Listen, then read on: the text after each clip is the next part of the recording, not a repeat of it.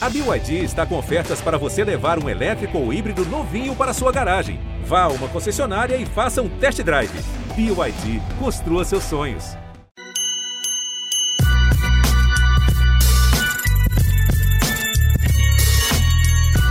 Salve, salve, fiel! Estamos chegando com mais um GE Corinthians, o seu podcast exclusivo do Timão aqui no Globo Esporte. Eu sou Pedro Suaide. Nesse fim de tarde de sexta-feira, estou aqui muitíssimo bem acompanhado de Careca Bertalha, Bruno Cassucci, Marcelo Braga. Infelizmente, não estamos dividindo uma mesa de bar e esperando uma rodadinha de cerveja, né, para sextar como deveríamos, mas estamos aqui pela internet conversando e animadíssimos para falar dessa derrota do Corinthians para o Ceará. A gente estava brincando aqui antes de começar a gravação, estava falando para eles que a vontade em alguns momentos é colocar algum podcast que a gente já gravou depois de uma das derrotas do Corinthians nesse segundo turno, uma derrota fora de casa, e deixar rolando e vocês ouvem as mesmas coisas. Porque, no grosso, o Silvinho falou as mesmas coisas depois do jogo, o Corinthians perdeu fora de casa, a gente viu o time jogando no 4-1-4-1.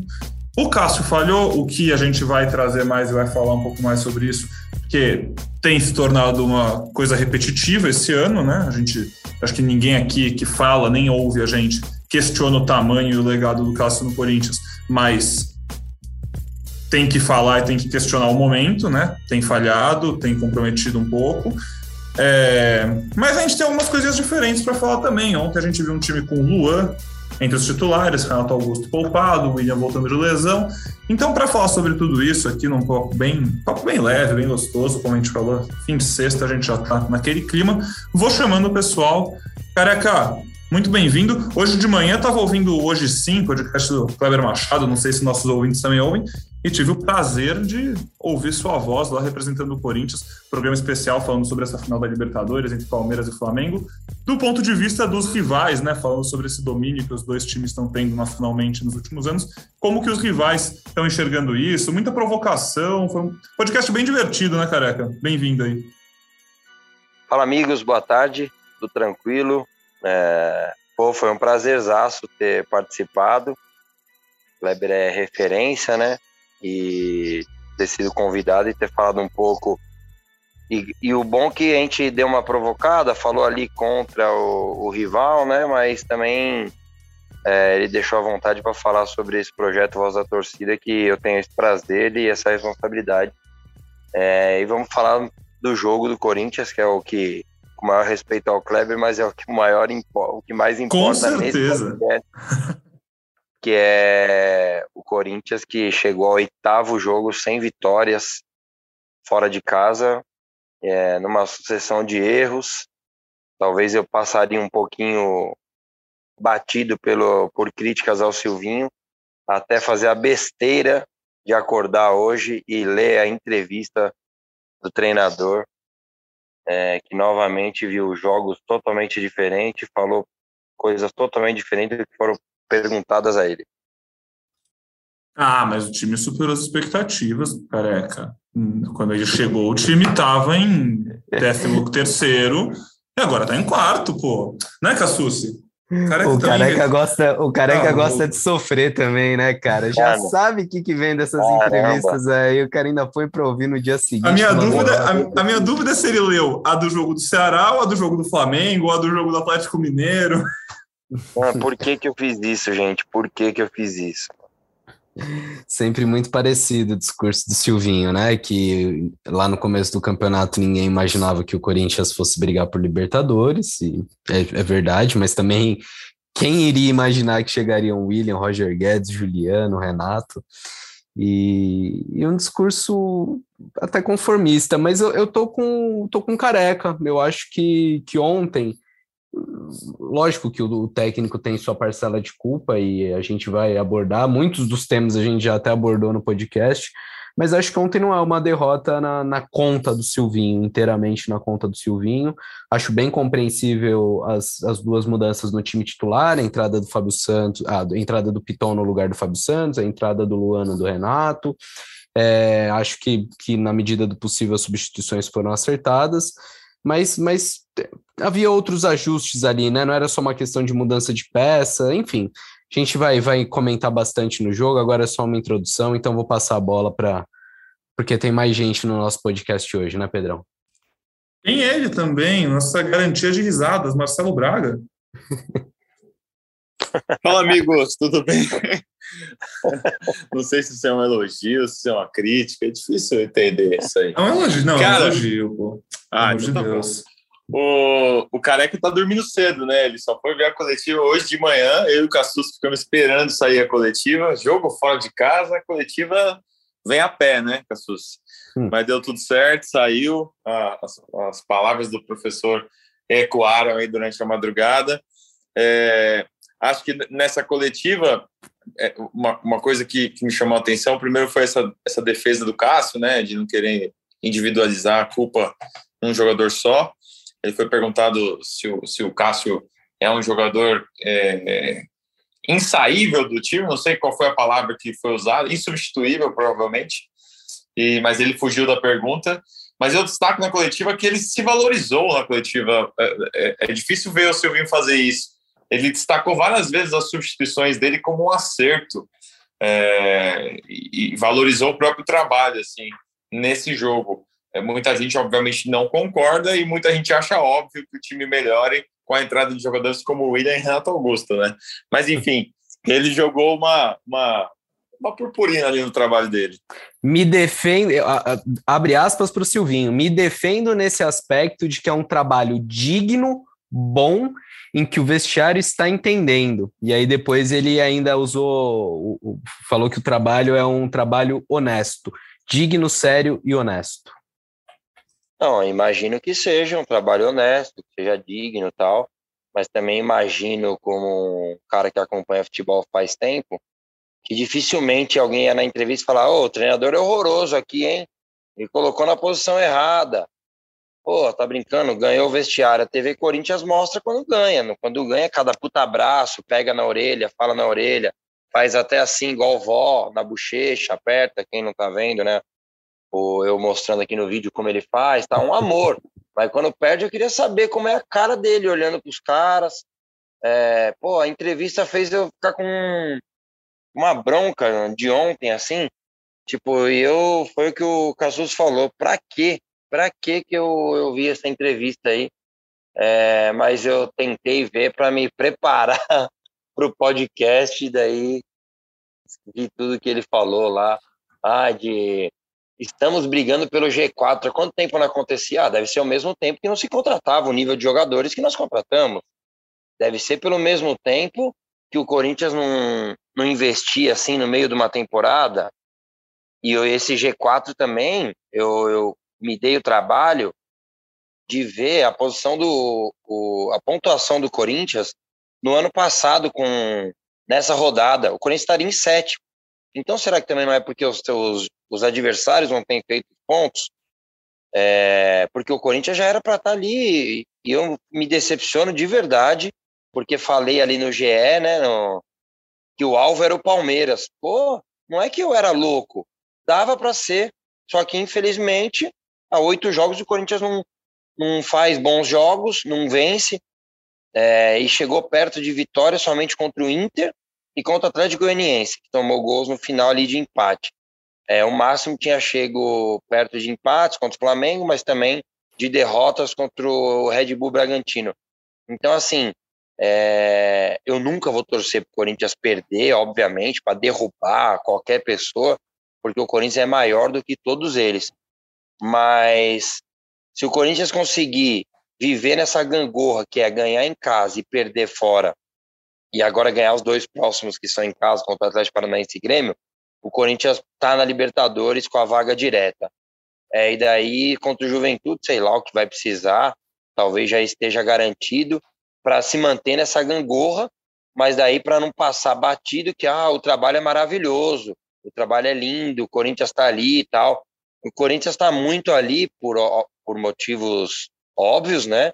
É, conseguir os pontos e também porque a torcida ajudou muito nesses pontos em casa contra Fortaleza, que era um primeiro tempo horroroso, contra Chapecoense, que ele insistiu 70 minutos com o Renato Augusto de 9. E, então a torcida tem bastante mérito nisso aí, é, nessa pontuação e de estar no G4 hoje. vocês acham, assim, é difícil quantificar, né? Mas se não fosse a torcida, pô, acho, acho que não estaria em quarto ainda não, hein? Não estaria. Já tá, pô, pelo menos uns quatro pontinhos a menos teria, né? Eu acho, pelo menos posso estar... Tá, é, é difícil, é o que eu tô falando. A gente tá fazendo exercício de imaginação aqui, mas é, o Corinthians tá nessa vaga porque tá em quarto porque merece, beleza, mas se Fortaleza e Bragantino tivessem, não tivessem caído tanto nas últimas rodadas, próprio Palmeiras, né, que o Corinthians chegou até a ficar perto, agora muito dificilmente alcança, então está seis pontos atrás e faltam três rodadas. Todos esses times oscilaram muito, assim como o Corinthians. O Corinthians oscilou um pouco menos porque não oscilou em casa no segundo turno. Desde que voltou a ter torcida, o Corinthians não perde em casa. E ganha, ganha, ganha, e a gente ainda imagina que vai ganhar esses próximos jogos. A gente já falou disso aqui no podcast. A gente, entre aspas, conta com vitórias contra o Atlético Paranaense e o Grêmio, que são dois times que estão na parte de baixo da tabela, lutando contra o rebaixamento, e que o Corinthians vai ter que se impor e somar esses pontos para ir direto para a Libertadores. Mas eu também. Esse discurso do Silvinho de que, pô, a gente não era cotado tá aqui, não, mas também eu não acho que tem tanto, tanto, tanto, tanto mérito assim do próprio time. Tem méritos para estar tá lá no bolo, mas tá contando Deixa eu fazer um comentário sobre isso. Eu deixo. Eu, eu, eu, acho, eu acho que é, eu entendo que assim a torcida do Corinthians é diferente, todo mundo sabe, isso é óbvio. É, basta ver o jogo contra o Santos, né? Que o Corinthians ficou 45 minutos massacrando lá e perdendo gol e a gente não ouviu aquele, aquele chiado de, de perda de paciência, né? É, a torcida continuou apoiando tal, e no segundo tempo o Corinthians fez o gol. É, só que os outros times também tiveram a volta de torcida, né? Esse próprio, essa, essa vitória do Ceará lá no Castelão, com 40 mil pessoas, cara, é difícil jogar no Castelão, cara. A torcida do Ceará é apoia muito o time. Então, assim, é óbvio que a torcida do Corinthians conquistou pontos pro Corinthians, mas outras torcidas também conquistaram, assim. Acho é, que o Corinthians não teria perdido aquele jogo do, do Flamengo no Maracanã, é, se a torcida não tivesse ali, enfim, outros, outros pontos. É, eu, acho que, eu acho que não dá para a gente desvalorizar o trabalho por isso. Assim, ah, a torcida que ganhou os pontos, e não, entendeu? Acho que é, esse é o meu ponto. Quando só. ganha a torcida, quando perde é o Silvinho. Também acho que não. Mas sabe o que eu acho muito curioso desse momento que vive o Corinthians? É que em, em muitos momentos, e com razão, é, havia um, o, o argumento, principalmente da parte de treinadores ou de comentaristas, de que a gente precisa analisar desempenho e não só resultado. E eu acho que o problema, o que incomoda o corintiano é justamente o desempenho o resultado está vindo, e o resultado eu acho que está muito bom. Nenhum torcedor Porque... corintiano, nem mesmo depois de, das quatro contratações, imaginava que brigaria por título. Imaginava brigar pelo G4. E o G4 está aí, o Corinthians está no quarto lugar. A questão é o que o time joga e o que o time se desenvolve de um jogo para outro, muito pouco muda, né? A gente não, não vê um, uma evolução e até margem para evolução. Então, é, até para falar sobre isso, o que o Braga falou aí, nós até comentamos, na verdade o Cassus comentou, que obviamente voltou torcida também dos outros times, é, e eles também ganharam vários desses pontos dessa forma, né? É, mas a parte que o Cassus falou aí do G4, realmente o Corinthians está no G4, ao resultado, mas Cassus, pelos jogos que foram, é, era para estar tá mais garantido no G4 era para estar tá mais próximo do terceiro do que do quinto, porque hoje o sétimo também já está perto. É, uma possível derrota contra o Atlético Paranaense, o Corinthians pode acabar a rodada em sétimo. Então, é muito, ou em sexto, não sei, é muito preocupante. É, nesses oito jogos que o Corinthians não vence fora de casa, que a gente comentou aqui e tal, foram somente três empates. Três empates e cinco derrotas. Então, de 24 pontos, o Corinthians conseguiu três é pouco, é muito pouco. Porque o que acontece? Quando a gente exigia, é, existe uma, uma grande diferença. Ah, quando joga fora de casa, vamos jogar no contra-ataque. A gente não precisa mais disso. Não existe mais aquele time de operários é, e põe a bola para o Mosquito correr. O Corinthians tem um time para cuidar mais da bola. E a gente falava isso quando os reforços chegaram, que o Corinthians tinha condições de jogar de igual para igual poderia ganhar ou perder, mas jogar de igual para igual. E não tem sido isso. Não tem sido isso. É, nesse jogo de ontem, por exemplo, muito se falou, ah, vamos ver a postura do Corinthians. E o Corinthians teve uma postura boa. Mas será que só teve essa postura boa porque o Corinthians deu um gol antes dos 10? Será que seria essa postura no 0 a 0 ou seria a mesma postura ridícula de contra o Flamengo, de contra o Atlético Mineiro, de contra o São Paulo, de contra o Esporte? O que foi fora da curva ontem foi o gol no começo e o Corinthians é, ir para cima, porque o Ceará, por característica não do seu treinador, mas do time, já tinha sido assim contra o Atlético, contra o Fluminense, é, contra o Fortaleza, depois jogou no contra-ataque, no Clássico. O Ceará muito, faz, uma, né? faz uma pressão e ele desce muito o bloco dele. Ele joga muito lá atrás, esperando e tentando sair no contra-ataque, porque ele sim tem essa característica. E daí o Corinthians, obviamente, tentou ali e também tentou naquelas. Teve o lance do, do GP, que o goleiro fez uma bela defesa, e daí no segundo tempo, é o que o Braga falou, é, entraram o William e Renato Augusto no time. Então, ah, não é que só trocou um cara lá, colocou um cara cansado, tirou um cara cansado e colocou... entraram o William e Renato Augusto no time. Daí o Corinthians, claro, partiu para cima do Ceará. Mas depois que tomou o empate, não sei se por característica também do Corinthians e do seu treinador, diferente do Thiago Nunes, o Corinthians baixou as linhas e dois minutos depois já tomou o gol. É, então, assim, uma derrota dolorida, muito dolorida, porque é, cai mais na conta, na minha opinião, de erros individuais tal. É, e eu não estou pedindo para o Silvinho chegar na coletiva e falar: ah, o Cássio errou, o João Pedro errou, e até tem gente que acha que o Cássio falhou no segundo gol. Para mim, não. É, não estou pedindo isso mas pô, que ele, que ele tenha a realidade do que está acontecendo. Que ele fale que o Corinthians, e mostre isso, que o Corinthians em 24 pontos fora de casa, ganhou três. Não adianta ele falar, ah, nós somos a terceira ou quarta, sei lá, melhor campanha em casa porque a gente ganhou as últimas seis. Cinco delas com torcida. É, então, assim, eu acho que o Corinthians precisa jogar mais. Obviamente que os resultados ali, estando no G4, são bons, aspas, porque acho que o Corinthians poderia estar mais perto do terceiro, porque o terceiro estava tá disputando uma final de Libertadores e vários jogos colocou time misto. O Bragantino, que é o quinto, ou seja, não sei, no critério de desempate, também poupou jogadores para a final do Sul-Americana.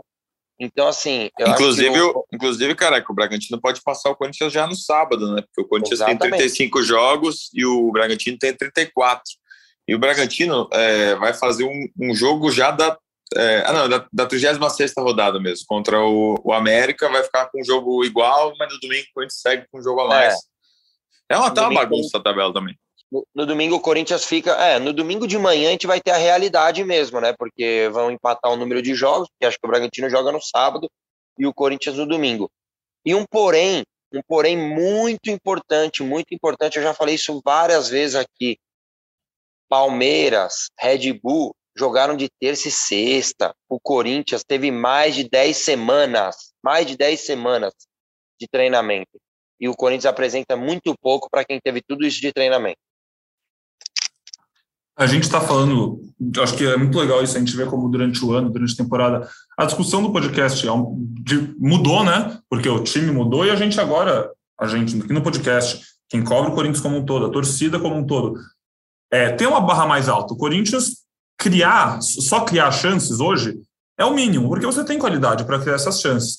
Então, a gente está falando de desempenho, a gente está falando do Corinthians que segue em quarto, e a gente vê à frente na tabela três times que estão em outro patamar do futebol brasileiro. A gente vê Flamengo, Palmeiras e Atlético Mineiro em outro nível. O Atlético Mineiro campeão brasileiro já, não, não vai perder o título. Copa do Brasil pode ser campeão. Flamengo e Palmeiras, final de Libertadores, últimos títulos de Libertadores, últimos títulos brasileiros, enfim. O que o corintiano quer é chegar nesse nível. E poderia estar mais perto, como o Careca disse, do que está. Está mais perto hoje ainda do nível de Fortaleza, Bragantino, do que do nível desses três. Pensando em desempenho, e aí já chamando para uma das principais discussões desse podcast e do momento, do dia na torcida do Corinthians, eu olho para o goleiro desses três times e eu acho que o torcedor desses três times olha para seus goleiros, Everson, Diego Alves e o Everton, e tem mais confiança do que o torcedor do Corinthians tem no Cássio hoje. Eu ainda acho que o Cássio é um goleiro acima da média do futebol brasileiro. Eu acho que o Cássio é o maior goleiro e um dos três maiores jogadores da história do Corinthians.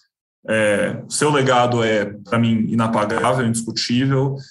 Mas, para um time que ano que vem quer brigar por títulos, eu estou começando a ter dúvidas mais sérias se vale a pena repensar e tentar atrair atrás de um goleiro mais seguro, porque o Cássio tem repetidamente tomado gols é, bestas, né? Ontem não foi nem uma questão de posicionamento, de gol, né? Aí atrasado foi um erro de saída de bola, enfim. Mas é um erro. Queria que vocês falassem um pouquinho sobre Cássio. Vocês, como é que vocês estão nessa questão? Vocês acham que o Corinthians tem que ir atrás de algum goleiro para o ano que vem? É, eu não acho que ninguém hoje trocaria o Cássio pelo Donelli, por exemplo. Acho que seria uma maluquice, ou pelo Carlos Miguel, enfim. Se é para ter um goleiro para passar confiança, teria que pegar alguém de outro nível, não sei, nem sei quem seria o cara, estou só jogando aqui. Queria ouvir vocês para a gente falar um pouquinho sobre esse assunto que está tão quente. Vamos lá, por partes. É, o Careca falou que não achou que, que o Cássio errou no, no segundo gol, não falhou. Eu também acho que não foi uma falha, mas acho que o Cássio de outros tempos pegaria aquela bola. É, o erro maior é do João Pedro, que fica plantado no chão, não sobe, deixa o, o Ione Gonzalez subir nas costas dele. É, tem um outro fator aí, porque a gente já falou de caso, já falou de João Pedro e não falou do Marcelo Braga, que deu uma tremenda secada no nosso grupo e também na conversa no, no particular comigo, né? Porque saiu o gol de empate, ele vai virar, vai virar. Tá com cara que vai virar, e deu no que deu, né? Mas voltando a falar do Cássio, é, não, não contrataria outro goleiro, e não porque eu não acho que o Cássio viva um mau momento, de fato a fase do Cássio não é das melhores, mas contratar um goleiro hoje significa não só criar um problema, uma, um dilema ali de ambiente, um, uma, uma, confusão que hoje não existe, como também você colocar o Donelli lá no fim de uma fila que a gente não sabe quando vai andar, né? Porque se você traz um goleiro para competir com o Cássio, é, o, Cássio pode virar o segundo goleiro, o Donelli vai virar o terceiro e vai jogar quando? E o Corinthians prepara o Donelli para ser para ser o seu próximo goleiro, né? Trouxe também o Carlos Miguel. Mas tem essa questão do garoto. E sei lá, o Cássio ainda está com 34 anos, eu, eu ainda tenho um fiozinho de esperança, mas é, é um dilema, é o mesmo dilema que, que o Palmeiras viveu no, no fim da carreira do Marcos, com a diferença de que o Marcos sofria muito com lesões então era um outro tipo de problema. O Rogério Ceni também entrou numa decadência, embora tenha feito partidas memoráveis na, no, nos últimos anos de carreira, como aquela na, na Copa Sul-Americana no Chile, acho que contra a Universidade, Universidade Chile, Católica. Universidade ah, Católica. Uma universidade. É, enfim, um time de universitários lá. É... é, é, um, é, um, dilema, e esse dilema vai voltar muito à tona, vai, vai ser tema de, de notícia, de debate aqui no podcast, porque o contrato do Cássio está acabando. E a gente sabe que tem uma, não digo uma renovação encaminhada, uma conversa já, bases aceitadas, mas tem já uma conversa e tem um entendimento fácil ali entre diretoria entre o Cássio, uma vontade de prorrogar esse vínculo por mais tempo. É, em resumo, eu acho que tem que esperar um pouco mais. Eu ainda confio no Cássio, o que não significa passar pano e ignorar que ele vem cometendo erros, que ele vem falhando, e um goleiro, quando falha, acaba sendo muito mais visado, acaba sendo muito mais decisivo no, nos resultados. É, eu tô com o Cassus, eu também não traria um outro goleiro. É, se a gente for ver outras equipes do Campeonato Brasileiro, o Flamengo, quando teve problema no gol, botou o Hugo para jogar, o Neneca. O, o, Santos, quando teve problema de lesão, botou o João Paulo, botou uh, o, o, John, John, né, o outro John, goleiro do Santos. É. O Grêmio botou o Breno, botou, enfim, Chapecó. É novo, mas se tá ali no clube, se tá treinando, se tá dando conta, se o Corinthians abriu mão do Walter, é porque esses caras mais novos, tanto o Donelli quanto o Guilherme, e provavelmente o Carlos Miguel que foi contratado, são caras que eles apostam que poderia, poderiam substituir. Então, acho que não é uma questão de mercado. É uma questão mesmo de avaliação. É um cara muito grande, é, não só de tamanho, mas de, de, importância dentro do clube. O Corinthians precisa avaliar bem o que vai fazer com o Cássio. E é uma posição difícil de mexer, assim, é, é um cara difícil de mexer. Quando o Tite barrou o Cássio em 2016, o Tite já era o Tite, né? Quando o Thiago Nunes chega no Corinthians e tira o Jadson e o Ralf, ninguém me tira da cabeça que se o Cássio fosse menor, o Cássio também ia sair do gol. É, porque não era um goleiro que jogava com os pés, não era o goleiro ideal para a ideia de jogo dele. Só que era o Cássio, e o Cássio é muito grande, o Thiago Nunes não quis comprar essa briga, comprou outras, mas a do Cássio ele não quis comprar. O Silvinho é um cara que tem peso para tirar um Cássio do gol do Corinthians? Eu acho que não. Até por isso, não é um tema que ele debate é, na coletiva, não é um tema que ele vai entrar. Por mais que as perguntas cheguem, ele não vai falar sobre isso, porque não é interessante e ele não tem é, essas costas tão largas para tratar, tratar, do tema. Então, amigos, é, não, a gente não sabe o que vai acontecer. Vamos, é, vamos esperar o restante do campeonato, a pré-temporada, para ver como o Cássio vai chegar. É, mas eu também temo que um erro como esses que ele teve no brasileiro, se ele tiver um erro desse com uma Libertadores, pode acabar comprometendo um pouco da história dele é, nesse fim, fim não, né? Que ele ainda tem 34, ainda tem bastante tempo de carreira, mas nessa, nessa reta final do, da parte da história dele no Corinthians. E só, só um adendo rapidinho, em 2016 o problema do Cássio não era só técnico, né? E é muito mais fácil você barrar um jogador quando ele tá fora de forma, quando ele sabidamente tá chegando manguaçado, e o, o Cássio mesmo assumiu, teve problema. Então é muito mais fácil você barrar um jogador quando tem problemas que vão além do, dos erros técnicos, das falhas em campo, né? E não, ao que é, pelo que a gente sabe, o caso continua na linha, continua treinando bem, continua sendo um líder do grupo, uma referência, mas tecnicamente está abaixo do, do, que, do que já apresentou. Eu, eu não tenho muito o que falar, acompanho muito os dois, penso igual. É, só queria falar pro torcedor corintiano, assim, é, para respeitar, mano. Tipo, cara, você pode fazer uma crítica e ele tem merecido as críticas, tenho certeza que ele sabe que tem merecido. Ontem foi um lance que ele melhorou bastante essa bola, essa quebrada dele. É, ele tem essa quebrada boa de, de, de contra-ataque, de retinha ali, né? Às vezes ele faz até no meio de campo ali e acha um cara. Só que ontem achei meio que um, um erro de. É, como eu posso dizer assim? Uma decisão, uma decisão errada. Não? Ele, ele foi bater uma bola rápida pro jogo, tipo, sem necessidade. O cara também teve um mérito e uma sorte do caramba, se jogou ali na bola, meio de letra, e caiu no pé do cara que tem o melhor chute do Ceará. Talvez caísse no pé do Jael, ia cair lá na praia de Iracema. Mas demos esse azar, o Cássio também. E só o que eu estava falando para o torcedor, respeita o ídolo, sabe? Você fazer uma crítica pontual por um erro, e ele tem errado bastante nesse campeonato, ok. Mas, tipo, o próprio torcedor do Corinthians, eu vi hoje no Twitter, nego falando mão de alface, francácio, sabe? É de uma falta de respeito com um cara tão ídolo. E não é só 2012, não, é respeito com a camisa, é um líder dentro do elenco, é um dos maiores jogadores da história do clube, como disse o Pedrão. Então, acho que, assim, no mínimo, no mínimo respeito o Cássio merece é, e precisa ser feito assim. Com o resto, com, concordo plenamente com o Braga e com o Cassucci, principalmente que o Corinthians trouxe o Carlos e tem o Donelli, e a expectativa é ter esses caras evoluindo para jogar. Eu não traria nenhum, nenhum goleiro, não. Caraca, acho muito legal que você fala do respeito que você lembra dessa fatiada dele, porque o Cássio chegou em 2012, né? E criou-se uma imagem de que o Cássio não é nenhum craque com os pés, o que ele realmente não é.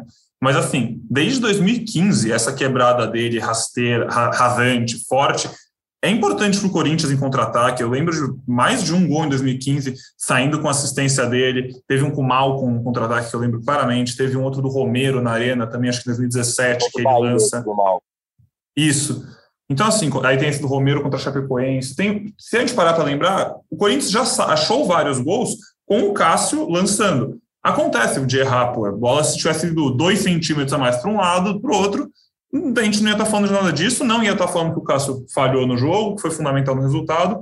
Então, eu acho legal a gente, como você mesmo disse, sempre relembrar o respeito, cara. Acima de tudo, é um profissional que está que tá lá fazendo o trabalho dele, acertando e errando como todo mundo, mas acho justíssima a discussão, porque é isso. É, acho que a questão talvez não seja nem comparar o Cássio com o que ele já foi, ou o que ele pode até voltar a ser, porque, como vocês falaram, ele tem 34 anos, ele não está velho, ele pode voltar a jogar em altíssimo nível ainda. Não acho isso impossível. Acho difícil. E tem aquilo que o Braga e o Cassus já falaram aqui mais de uma vez também. Corinthians trocou preparador de goleiro, a gente não acompanha treino de né? A imprensa não vê treino, a gente não sabe como são os treinos de goleiro. Não tamo, ninguém aqui está falando que o novo preparador de goleiro é ruim, tá? Pelo amor de Deus. Mas a gente não acompanha os treinos, a gente não sabe. E coincidentemente, também pela idade chegando, o Cássio caiu um pouco de rendimento, e é o ponto que eu estava falando, só para finalizar, que o Braga abriu o microfone e, também. Aí, fala aí. A, a, gente também não sabe, é, só pegar esse gancho seu, a gente não sabe como os goleiros estão indo no treino, né? Tipo, quando a gente ia nos treinos, a gente acabava não vendo os treinos táticos, mas os técnicos a gente via, finalização e tal. Você sempre via um goleiro se destacando, falando, nossa, esse cara que tá vindo aí é muito bom. Eu lembro que o Felipe, esse, esse goleiro que tá no Sub-23 hoje, teve um, um momento da, da, da, da, carreira dele ali nos treinos que ele tava pegando muito. A gente via, cara, esse goleiro aí, quando entrar, vai dar conta e tal. Hoje a gente não consegue ver os treinos, não sabe quem tá bem, quem tá mal e tal. Então, será que o Cássio tem uma sombra? Será que ele tem alguém é, pedindo passagem? É, quem sabe isso é a, é a, comissão técnica, né? E só, e só mais um, um, um gancho. Muita gente me, me pergunta: o Corinthians não vai trazer o Walter de volta? É, muita gente acha que o Walter foi por empréstimo que tem chance de voltar, mas não tem, né? O contrato acaba agora 31 de dezembro, ele já está negociando lá um novo contrato no Cuiabá. E duvido que o Walter vai querer voltar para o Corinthians para brigar de novo por posição com o Cássio, né? Então, é, não vai acontecer. E só mais uma ainda dentro desse debate de goleiros. É, o fato de não ter o Walter na reserva, não ter um, um, goleiro que já se provou, um goleiro que tem a confiança da torcida, é, vocês acham que isso influencia alguma coisa? Eu, sinceramente, acho que não. Mas eu vejo muita gente defendendo, ah, o fato de não ter uma sombra é, talvez faça o Cássio é, é, relaxar um pouco, cair de nível. Se ele tivesse um cara ali ameaçando a titularidade dele, seria diferente. O que, que vocês pensam sobre isso? Eu também acho que não, mas eu acho que se o Walter ainda estivesse no Corinthians, ele já teria tido uma chance ou outra ser brasileiro. Eu também acho que não. Não é isso que faz o cara. Não, não acho que é falta de comprometimento ou de pressão ali de outro goleiro. É, eu sou fãzaço do Walter. É, já tive a oportunidade até de conhecer o cara, gente boa pra caramba, bom goleiro. Só que assim, a gente fala muito do Walter é, se jogar uma vez ou outra é uma coisa, hein, gente? Esse goleiro do Corinthians é outra totalmente diferente, a pressão é totalmente diferente. É, e assim, eu, eu defendo bastante mesmo o Cássio, porque respeito muito o ídolo. Acho que a torcida, em alguns momentos, quando eu faço um. dou uma passada, uma lustrada no Cássio, dou uma passada de pano, os caras falam: é, mas você não é mais o Cássio de 2012, né? Parece que só foi 2012 o Cássio, e não foi, né? 2017, 18, 19, é, o Corinthians brigou, brigava para não cair na volta da pandemia, ele faz quatro defesas dificílimas contra o Palmeiras, o Corinthians brigando para não cair no Campeonato Paulista. Então, é, eu realmente passo um pano e acho que não passa por isso não, viu, Cassus? Acho que é um momento mesmo ali, o caso chegou um momento que era o goleiro com mais defesas no campeonato, mais defesas difíceis.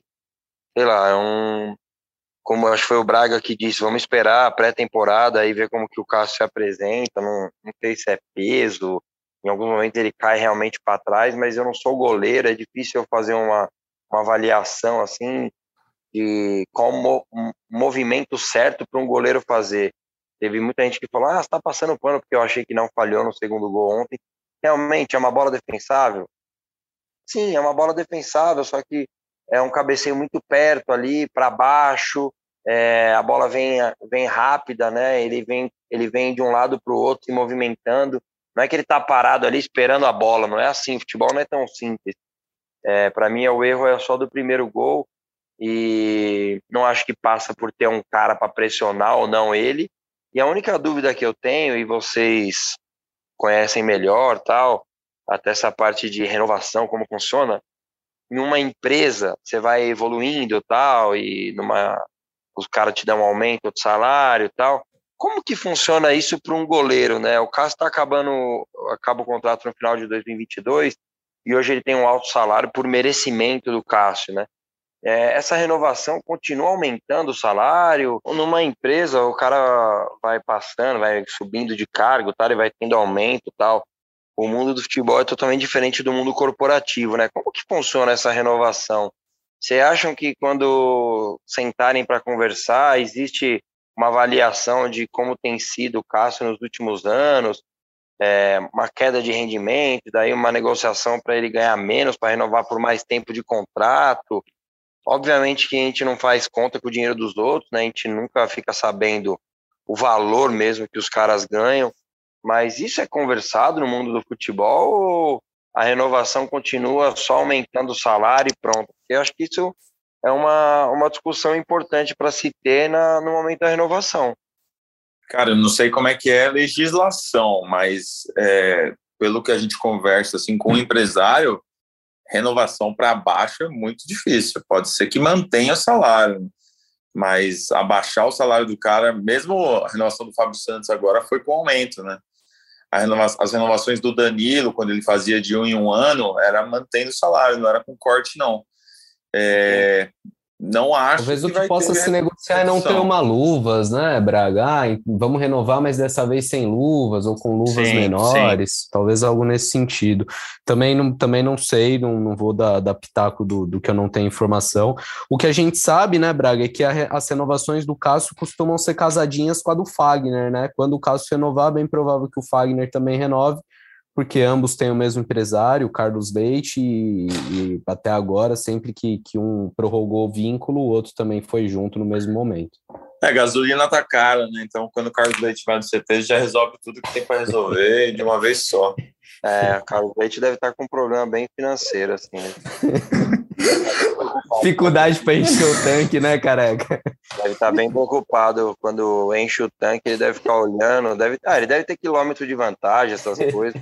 Olha o jabá, olha o jabá. Olha o jabá, olha o jabá. Ei, eu parecendo eu, quando eu vou no posto, falo, não, põe só 50 só. Nem sei qual que é esse aí, porque eu tenho de todos, mano. Cada hora eu uso de um. E ah, legal que falaram de Fagner, porque o segundo gol, o gol que o Corinthians leva com o João Pedro, mostra como o Fagner faz coisas que ninguém vê e só o torcedor do Corinthians aí valoriza. Às vezes, cara, o Fagner é muito bom. Sim, é para isso que serve um reserva, cara. O João Pedro. para mostrar como o titular é bom. Para valorizar o titular, é para isso que serve um reserva, entendeu? Que furada, é. né? O cara espera três meses para estrear, quando estreia, estreia nessa situação. Cara, que dó. É, bom, falando de Cássio, agora, bom, resto da escalação, a gente teve outras novidades e acho que vale a pena falar rapidinho de Luan, né?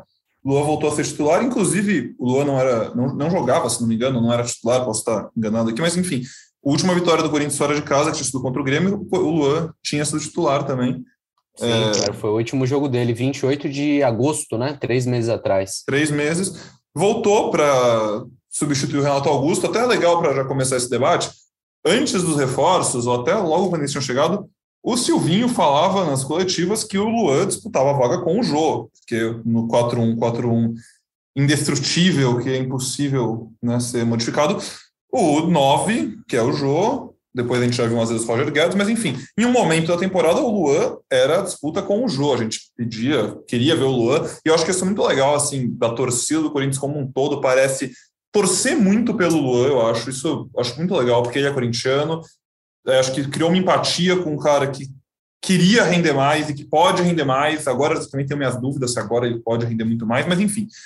E aí. E que custou pediu... 29 milhões também, né? E que custou uma grana. recuperar pelo menos um pouquinho. Um é, Você ainda então... vê a simpatia do torcedor? Eu acho que o torcedor está tá numa situação tão de indiferença com o Luan hoje em dia. Cara, eu acho que eu Tem gente que nem lembra que o Luan tá lá mais, eu Não. acho. Sim, o cara sim. que vota na enquete do craque do jogo é. lembra, velho. Esse... Esse mala aí lembra, sempre. É. Mas aí, só para a gente realmente entrar no papo agora, a gente viu o Luan agora, nas últimas vezes que ele entrou, no meio de campo, e aí, nesse jogo contra o Ceará, substituindo o Renato Augusto, certo? Ou o Juliano, enfim, um dos dois. É, e não deu certo, né? Acho que provou que. Acho que o 4-1, 4-1 já se provou ineficiente para o Luan, ou o Luan ineficiente para o 4-1, 4-1, ou para outros sistemas. Mas a gente viu o Lua titular como um segundo volante, terceiro homem de meio campo, no máximo, e sem render absolutamente nada mais uma vez. Para mim, o problema é você mudar a peça e não mudar um pouquinho da forma de jogar, né? O Luan, ele, ele foi até uma discussão que eu vi o Careca tendo com, com o Alexandre Losetti, que estava comentando o jogo ontem.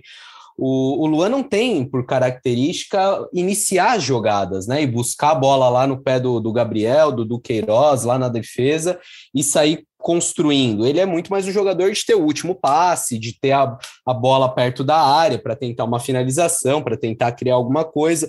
E aí o Corinthians sentiu um pouco de falta, principalmente no primeiro tempo, do, dessa iniciação de jogadas, né? É, e, e, fora isso, a gente via o Luan às vezes trocando de posição com o Roger Guedes, caindo um pouco pelo lado esquerdo, mas acho que depois de tanto tempo longe do time, é difícil você chegar pro cara e falar, não, entra lá e resolve pra gente, né? Num jogo fora de casa, com, com o estádio cheio, o Corinthians atrás do placar desde o começo. Não foi uma atuação horrível do Luan, que dê para falar, ah, foi muito mal, mas bem discreto, muito longe do que, do que a gente já imaginou que, que o Luan poderia render, ou que ainda tem gente que imagina que, que ele possa render meio campo ali congestionado, né? Sobral e Fabinho na marcação também. O Luan até fez umas duas jogadinhas que ele carregou, conseguiu passar pela marcação, tomou uma falta, que depois o Roger Guedes acertou a barreira. É, não foi uma grande atuação, mas enfim, foi uma aparição ali. Eu vi gente falando, pô, é, o Renato não joga e vai jogar o Luan, por que, que não joga outros, outros jogadores? O Luan tá, tá na frente deles. Ué, tem que jogar, um cara que, que, ganha o que ele ganha, que tem a importância que ele tem, nas brechas tem que jogar mesmo, e de repente numa dessas ele faz um, um jogo bom e aparece uma proposta para ele daqui a pouco, tem que colocar para jogar esse cara, né?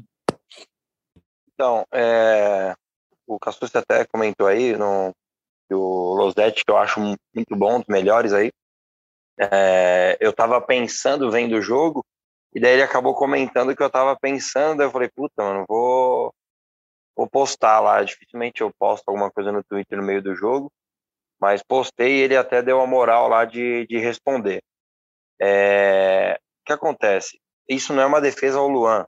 O Luan teve momentos que, independente se é 4-1, 4-1, 4-2-3-1, 4-4-2 ou qualquer coisa, ele errou movimentos técnicos. Foi uma hora que ele foi dominar a bola no chão, a bola subiu numa altura de uma girafa, dominou mal, tipo, jogou mal. Na minha opinião, jogou mal, é... E daí eu vou culpar um pouco ele e um pouco o Silvinho. Por quê? É... Mano, o Luan, nós já falamos várias vezes aqui que ele não entra nesse 4-1-4-1 de jeito nenhum. Ele seria o último um lá, o do Jô, só que não na posição do Jô, em alguns momentos ele poderia jogar, mas sem a referência. Realmente um falso 9, não um 9 que não é 9. É, mas já que você vai pôr o Luan, você quer dar uma descansada no Renato Augusto tal, o que, que custa colocar num esquema que ele sempre jogou, ou pelo menos próximo do que ele sempre jogou? O melhor do Luan foi ali de 15 a 18, a 17, né, 18. As pessoas falam só de 2017, mas o Luan tem números excepcionais já em 16, em 15, campeão de Copa do Brasil. O pessoal fala só da Libertadores. O, o futebol era diferente, né? Existia ainda aquele tal segundo atacante, né? E o Luan fazia muito bem essa função de se aproximar do 9. Aí você vai, quer descansar o Renato Augusto. Pô, segura um pouco mais o Duqueiroz, que não fez um bom jogo ontem também, é, e coloca o Luan perto do 9, mano. Coloca o Luan ali de meia mesmo, no 4-2-3-1. O Luan fez bons jogos quando tinha um meia do lado, é, ainda com, com o Mancini ali, né? E aí vem uma cobrança em cima do Silvinho ainda maior. Quando eu vi o Renato Augusto e o William, é, vocês podem me ajudar quem que ele tirou? Porque eu pensei na hora, assim... Luan que e Du. Por que, que ele não deixou o Luan? Por que, que ele não deixou o Luan junto com o Renato? Por que, que ele já estava perdendo de 1 a 0? O GP tinha dado uma sumida depois de ter começado bem o primeiro tempo. Por que, que ele não deixou um meio de campo com Gabriel, Renato, porque nitidamente o Renato começou a fazer a bola circular mais ali e tal, por que, que ele não deixou o Luan para jogar um, um, pouco junto com o Renato?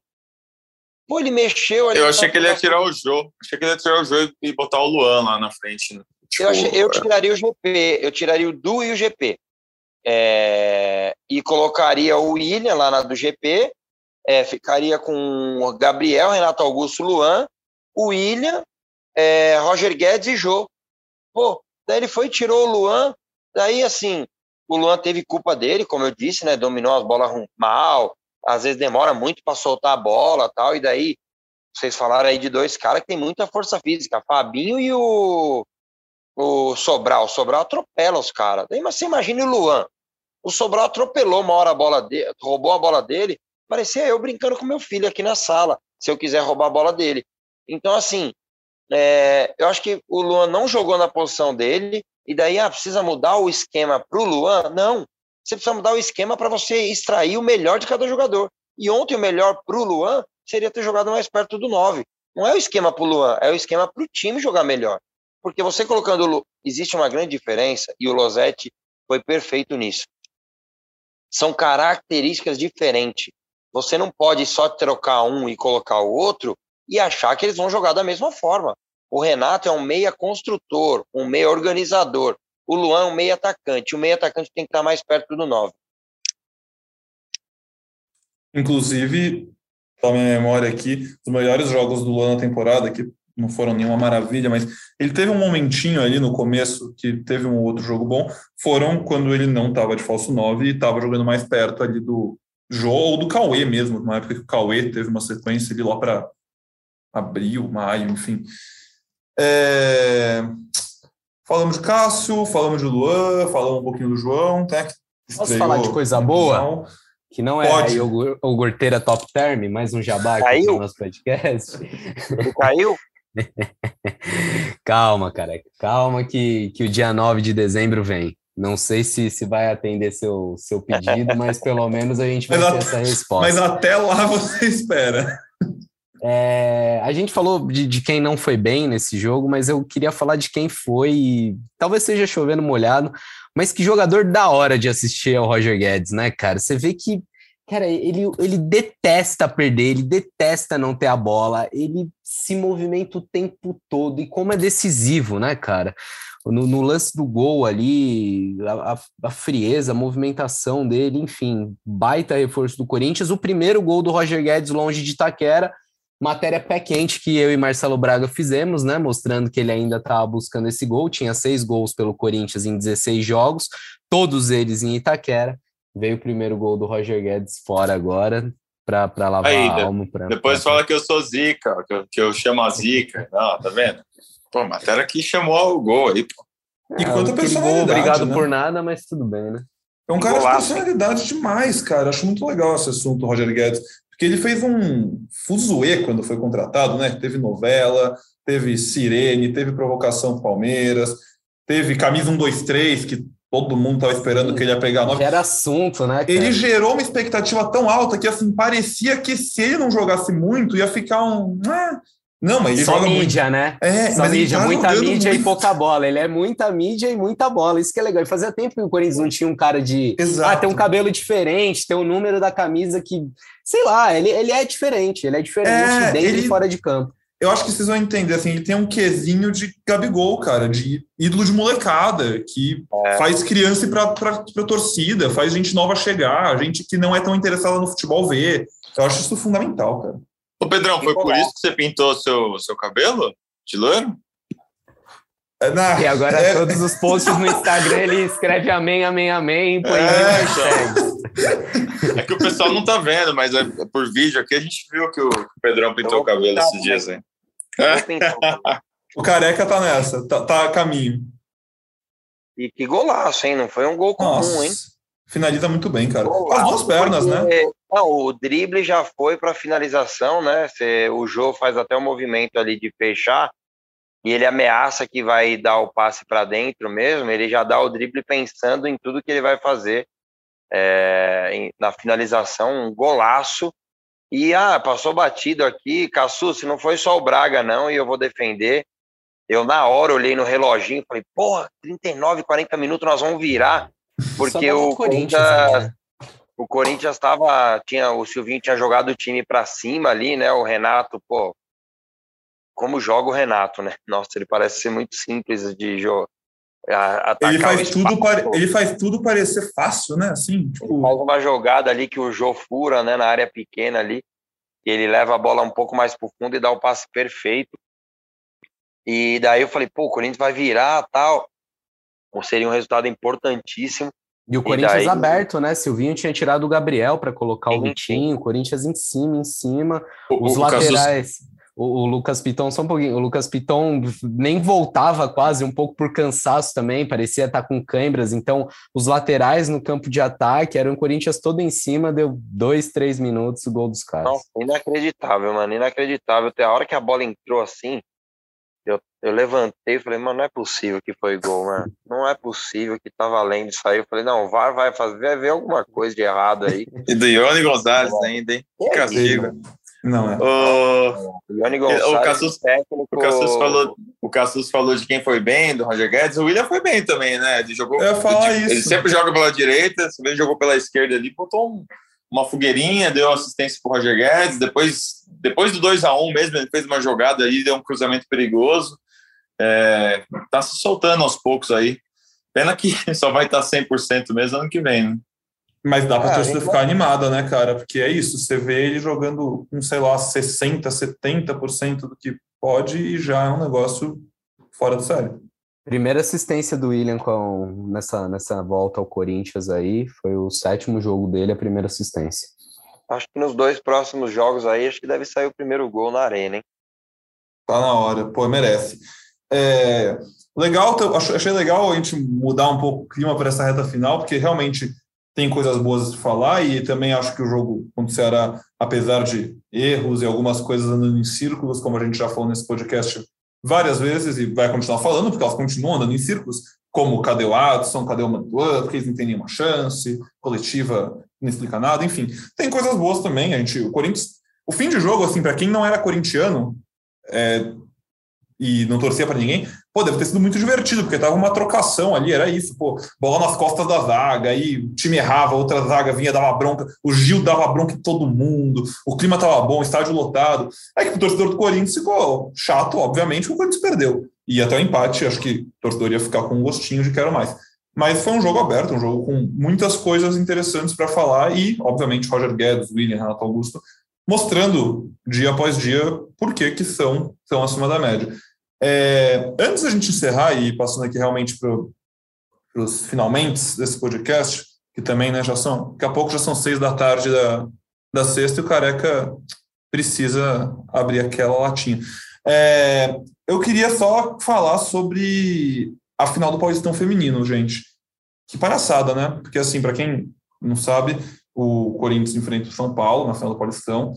Em 2019, Corinthians enfrentou o São Paulo na final do Paulistão e lotou a arena, ganhou de 2 a 0, se não me engano, foi campeão paulista, fez uma festa maravilhosa. Corinthians acabou de ser campeão da Libertadores feminina pela terceira vez. A gente já viu gente do clube, eu lembro de ver o Colagrossi no Twitter, não lembro se do Willian também, mas enfim, falando, pedindo, falando, ó, oh, daqui, daqui a pouco vai sair a data da final, quero ver a arena lotada, quero ver a torcida lá quebrando recorde de público para apoiar as meninas, eu tenho certeza absoluta que ia encher. E aí, o jogo é uma quarta noite na Arena Barueri, sendo que o São Paulo manda o jogo de ida no Morumbi no final de semana. E até agora a gente não tem uma explicação do porquê esse jogo não vai ser na Arena. É, sim, cara, lamentável. Tem a explicação, talvez não, não colhe aí, mas tem explicação. Hoje, inclusive, participei da entrevista coletiva com a, com a Cris Gambaré, diretora do futebol feminino do Corinthians. É, o Corinthians alega que ficou sabendo há pouco mais de 10 dias que as datas das finais não seriam as que estavam previstas inicialmente. É, há uma divergência, é importante a gente falar. A Federação Paulista disse que o Corinthians foi avisado há muito mais tempo. Mas o que, que acontece? O Corinthians alugou a arena para um grande banco multinacional que vai fazer seu evento de fim de ano lá em Itaquera. O evento, se não me engano, é dia 12 é, e o jogo é dia 8, só que o Corinthians tem que entregar a arena antes para o banco montar palco, é, envelopar a arena, fazer seus preparativos. E por conta disso, um contrato que está assinado já há muito tempo, é, a arena não, não pode ser utilizada, o jogo foi transferido para a Arena Barueri, porque a Fazendinha também não pode receber a final. É, o motivo da Fazendinha não estar não tá habilitada para esse jogo é o fato de não ter estrutura para o VAR. Inclusive, o Corinthians tá, é, já tomou providências para adequar a arena para receber a tecnologia. A arena, não, desculpa, a Fazendinha, para que tenha essa tecnologia. E quando você não puder jogar na, na arena que pelo menos você tem os jogos ali na, na Zona Leste, não precisa fazer o torcedor ir até Barueri, porque não é fácil, é longe, a gente sabe, e uma pena mesmo, né? Porque com certeza a arena estaria cheia, é um clássico, é uma final, e depois do tricampeonato da Libertadores, a gente vê que o torcedor corintiano abraça o time feminino, com certeza teríamos um ótimo público em Itaquera se essa decisão fosse lá. É isso, bom, tem então uma, tem uma explicação né, dada, e enfim, contratos são contratos e por aí vai, mas assim, é um erro. Alguém errou aí no meio, né? Convenhamos. Não podia ter chegado nessa situação, pelo menos eu acho. Enfim, posso estar sendo muito ingênuo, não sei. Bom, eu acho, não, não, independente do, do que foi falado, não deixa de ser decepcionante, né? Era algo esperado, nós até falamos aqui, né?